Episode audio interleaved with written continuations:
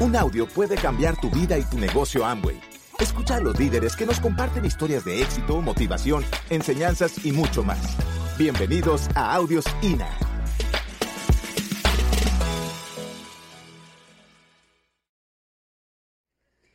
Cuando te empiezas a educar te vas a dar cuenta porque vienen muchas preguntas, a mí siempre me, hacen unas preguntas. Miren, ahorita yo llegué el fin de semana de Moscú, que estábamos en una convención, en un evento lindísimo allí, que a propósito les voy a contar algo maravilloso. Hemos viajado tanto, es increíble, hemos viajado tanto que, que, que, que hemos viajado tanto. Que el fin de semana pasado estábamos en Moscú en un evento gigante de puros rusos y gente de Kazajistán, que es un país que hace el negocio con Rusia, de todo el tema de la Unión Soviética, de la ex Unión Soviética. Y fue una experiencia maravillosa ver, ver miles, miles de químicos, físicos, porque allá todos son estudiadísimos físicos, químicos, ingenieros, abogados, maestras, bailarines, gente de todas las profesiones sentado en un coliseo increíblemente grande, soñando, soñando con lo mismo que estamos soñando nosotros. Qué cosa más increíble, o sea que los sueños son universales. Los sueños son universales, señores. Y había gente, claro, en Rusia no hay ningún embajador corona. Todavía no tienen ningún embajador corona, entonces algún ruso joven, así de esto de la Universidad del Norte, se me acercaba, así jovencito, fi, con la papa en la boca, se me acercaba y me decía la misma pregunta de siempre, ¿qué tengo que hacer? ¿Qué hago? ¿Qué tengo que hacer? ¿Cuánto llevas en el... Un año. Así yo le. La misma pregunta que le hacen a uno en Timbío, Cauca y en el plato Magdalena. Me la hacían en Moscú la semana pasada. Dime qué hago. ¿Tú me puedes dar la fórmula? Es normal, los seres humanos siempre, siempre tenemos un proceso para aprender. Lo que te quiero decir esta noche es que, de hecho, ahora atrás me encantaría sacar al que me preguntó ahora allá atrás que me preguntaba, yo acabo de entrar, llevo un mes, pero dígame, ¿qué, cómo empiezo? Y ellos tienen líderes, obviamente, que les ayude. Yo les decía, pégate al programa educativo y el programa educativo te marca la acción que tú vas descubriendo en el camino que debes hacer. ¿O no es así? Te va marcando la acción, ¿me entiendes? Te va marcando la acción, te va marcando la acción, te va marcando la acción y empiezas a tomar pequeñas decisiones. ¿Por qué la gente no toma la acción? Por una razón. Porque claro, cuando yo entro al negocio y me empiezo a leer los libros y empiezo a oír los audios y empiezo a leer los libros y a venir a estos eventos, tengo que poner la primera acción. Le tengo que contar a alguien. Y entonces ya me da miedillo te da miedillo por una razón. Porque claro, si tú eres cirujano, cardiovascular, con todo el pedigrí de los títulos y el respeto de los pacientes y tal, y ahora tienes que enfrentarte con una situación. Tengo algo que contarte. Y eso produce miedillo. Y eso produce miedillo porque es normal. Si no somos profesionales, produce miedillo. O sea que el mecanismo es hacer esto como una profesión. No sé si me entienden. Tomarlo como una profesión. Que la señora lo tome como una profesión. Cuando lo toma como una profesión, entonces se vuelve interesante. Ese fue el camino que yo hice del negocio. Empecé a tomarlo como una profesión. Y entonces cuando yo iba a contarle a una persona el negocio, yo sabía que yo era un estudiante, pero que era bueno y que estaba en primer semestre, pero que el primer examen era contarle a la señora y auspiciarla. Ese era mi primer examen. Nadie me iba a calificar, pero ese era mi primer examen, contarle a la señora y auspiciarla. Y entonces, claro, ese es el primer inconveniente de la mayoría de la gente que se paniquea para arrancar el negocio. porque usted tiene que irle a contar a una persona, por eso el muchacho daba vueltas como el perro mordiéndose la cola, porque les da miedillo irle a contar a otro, y es la solución más determinante cuando una persona inicia el negocio. Vaya y le cuenta a otro, cuando yo leo, el network marketing surge como el método de distribución más poderoso y el modelo de empresa más atractivo en la nueva economía. Entonces cuando yo pienso eso, yo digo, uy, menos mal no me monté una droguería, menos mal no me monté una talabartería Menos mal no me monté un restaurante. Menos mal no me monté una cosa de esas, de las terminadas en IA. Menos mal estoy aprendiendo a ser el modelo de empresa más atractivo en la nueva economía. Cuando iba donde el médico, médico, ¿tiene negocio? Sí, tengo negocio. Cirujano plástico. Ah, especializado en Du Brasil. Las colitas me hacen cola. Mm, mucho trabajo. Empiezo a las 5 de la mañana y termino a las 10 de la noche. Mm, y tengo empresa también. ¿Qué empresa tengo? Un restaurante. Perdón. ¿Un restaurante médico? Sí, ¿quién lo administra? Pues me toca triplicarme a mí porque el día que no voy me roban. Me dice el médico, tengo que trabajar mucho y salgo por la noche venteado para el restaurante. Ah, tengo un libro médico que me encantaría que te leyeras. Se llama El negocio del siglo XXI. Entonces le muestro el libro, yo llevo muestra del libro, eh, llevo varios ejemplares y le muestro el libro y le digo, médico, ¿usted se ha leído ese libro? Me dice, no, yo le digo, nosotros estamos entrenándonos para aprender a hacer este proyecto. Mentira, yo ya era corona. Nosotros estamos entrenándonos para aprender a hacer este proyecto. Me encantaría que usted se leyera este libro. ¿De la industria en la que usted está se ha, escrito algún libro de esto? No, que va, léete ese libro. léete ese libro. Ese médico necesita meterse un libro en la cabeza. Pues ese médico después se emociona cuando ve que es un potencial enorme, o sea que todo depende de la educación, señores, que todo depende de la educación. Y entonces ese médico cambia la actitud y qué lindo verlos ahora contándole a los amigos. No se imagina lo que vi. Ah, se metió un libro a la cabeza. Y ya empieza a contarle a los amigos con buena actitud. Pero si la gente no lee los libros, si la gente no va a los eventos, si la gente no viene a una convención, si la gente no ve el estilazo de vida que un diamante de este negocio tiene, el tiempo, señores, el tiempo que se libera con ese negocio, no pasa nada en el cerebro de la gente. Cuando yo entré al negocio de Amway, señores, yo entré en Popayán. Cuando yo llegué a Esmeralda, compré un apartamento y en ese apartamento no habían instalado aire acondicionado. Entonces yo le pregunté, me preguntó un amigo, llegó y me dijo, oye, ¿no tiene aire acondicionado ese apartamento? Entonces yo le dije, sí, pero yo igual lo voy a vender, no voy a estar aquí mucho tiempo. Entonces, pues, me dijo, ponle un aire portátil. Y me llevó a un sitio donde me vendieron un aire portátil así de grande que tenía una manguerota así que se sacaba por la ventana. ¿Los conocen aquí en Barranquilla?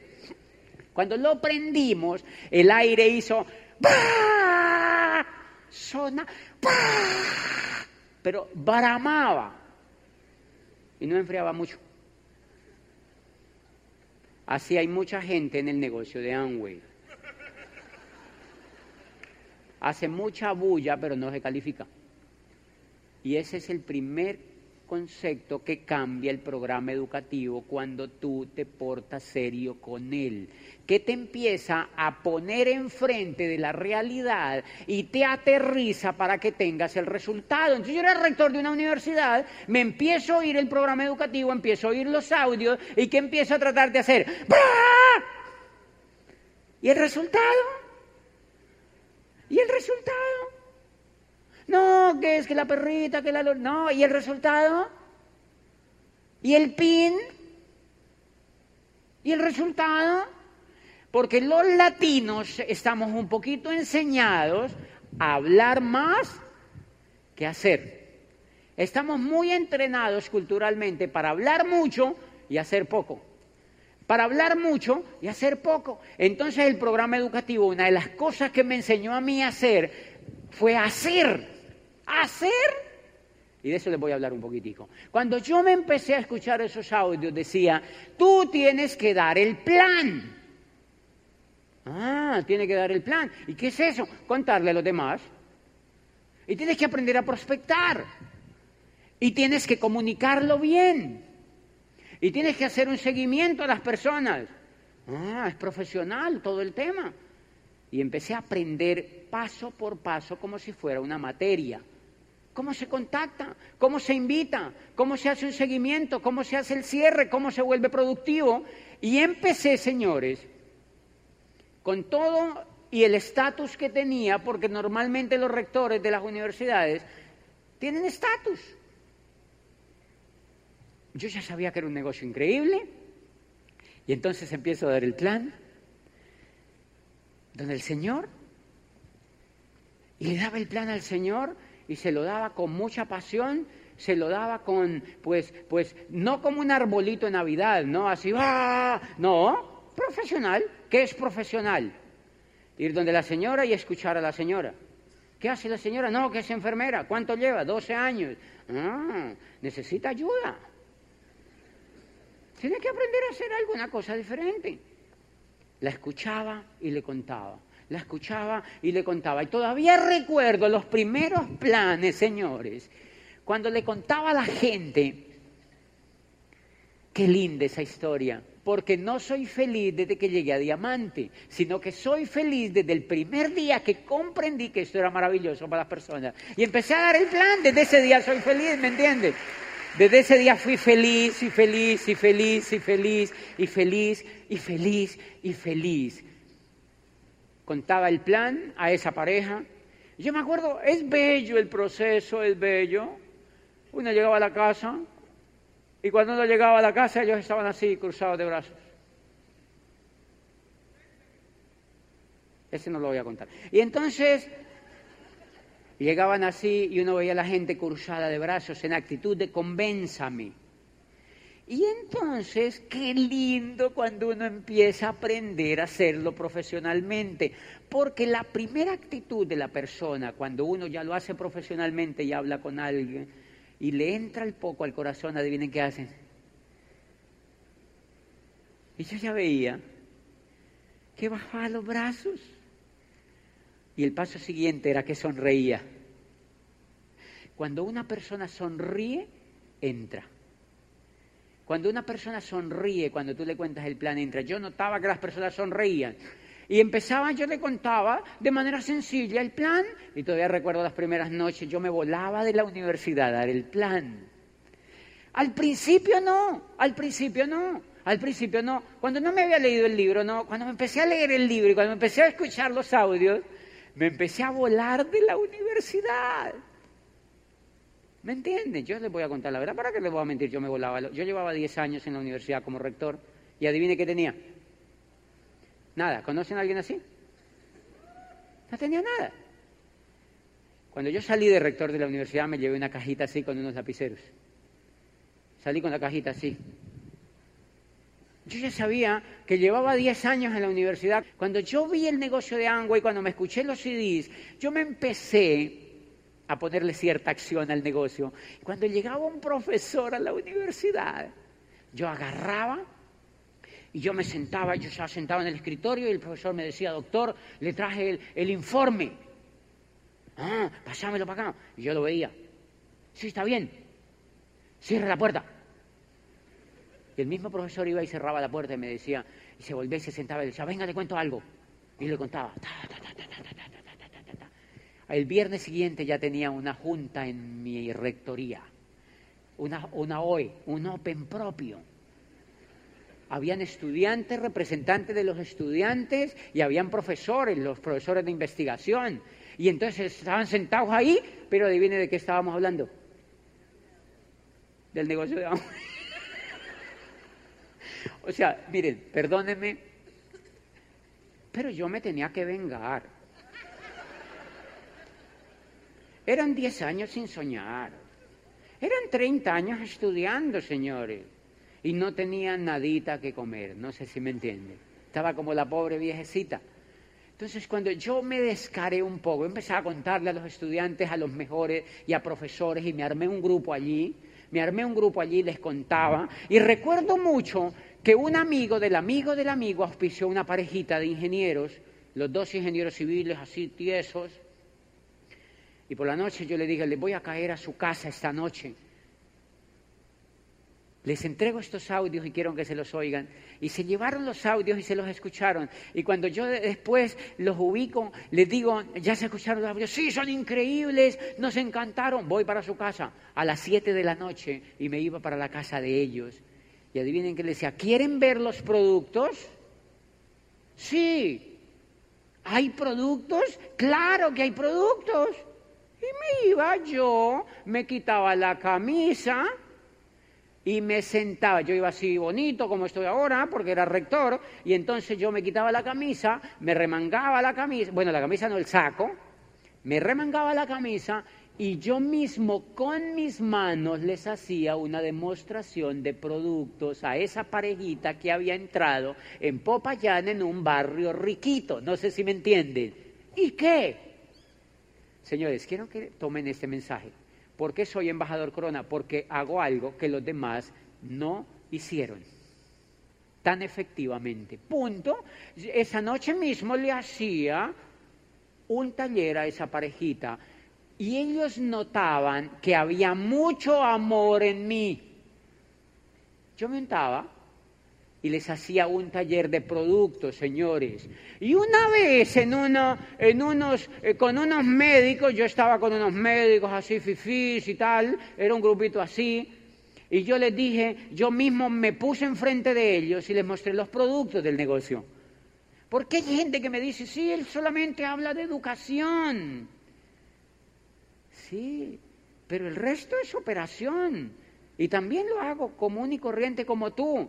Y me paraba enfrente de ese grupo de médicos y yo mismo saqué ¡pra! los productos y les hice un taller de productos. Recuerdo que un médico me dijo, ¿yo tengo que hacer ese taller de productos para ser exitoso en eso? Le dije, sí. Pero él me lo dijo, era un médico como demasiado fifí. Yo le dije, sí, es verdad, tiene que hacerlo.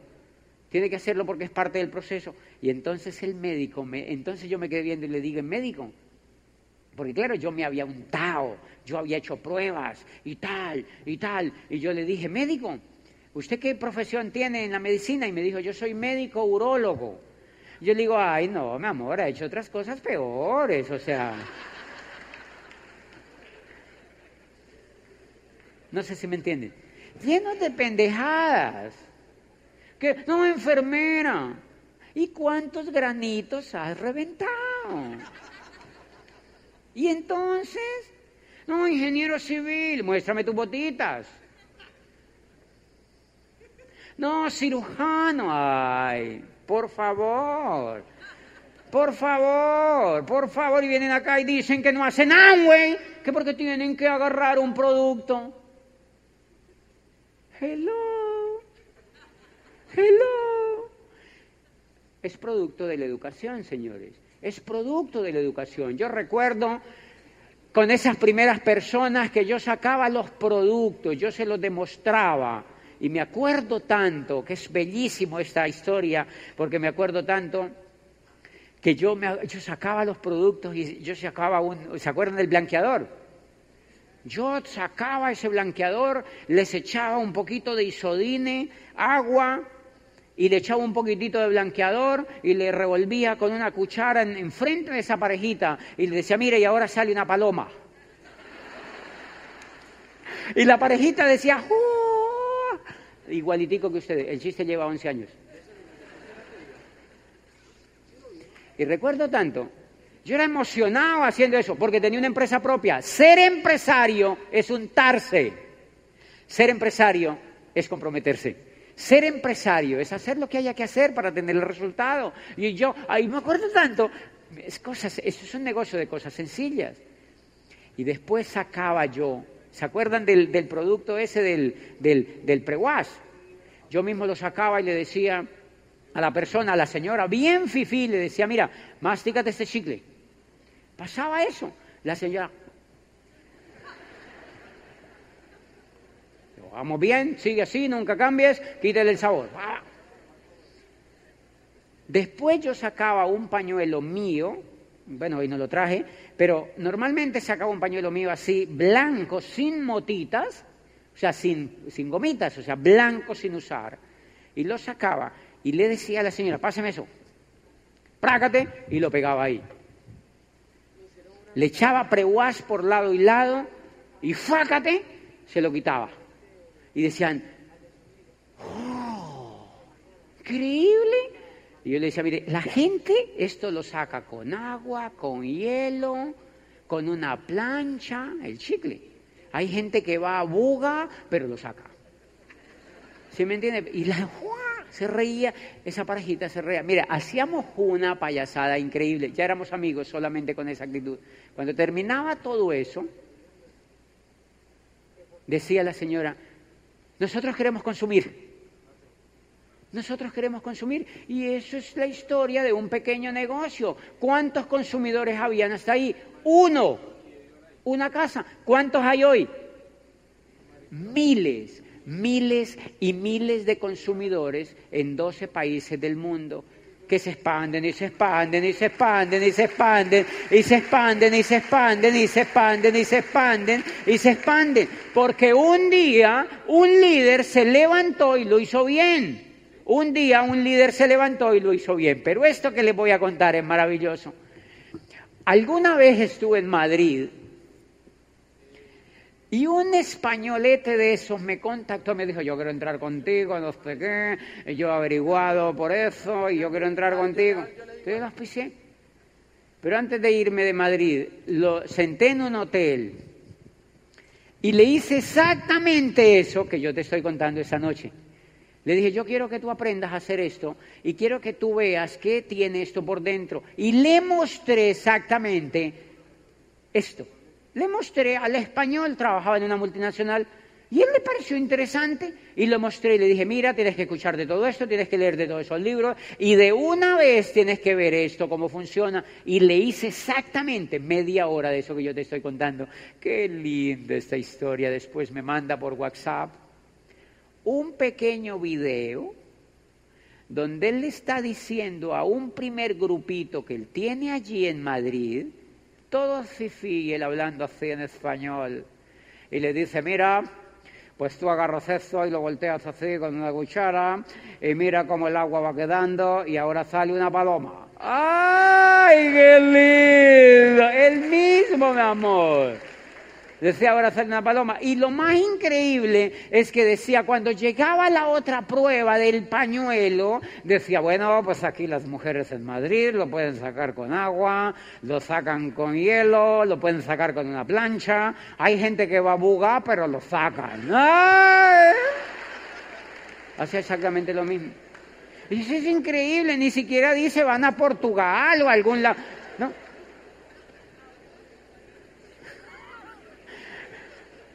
¿Qué siempre me ha enseñado eso?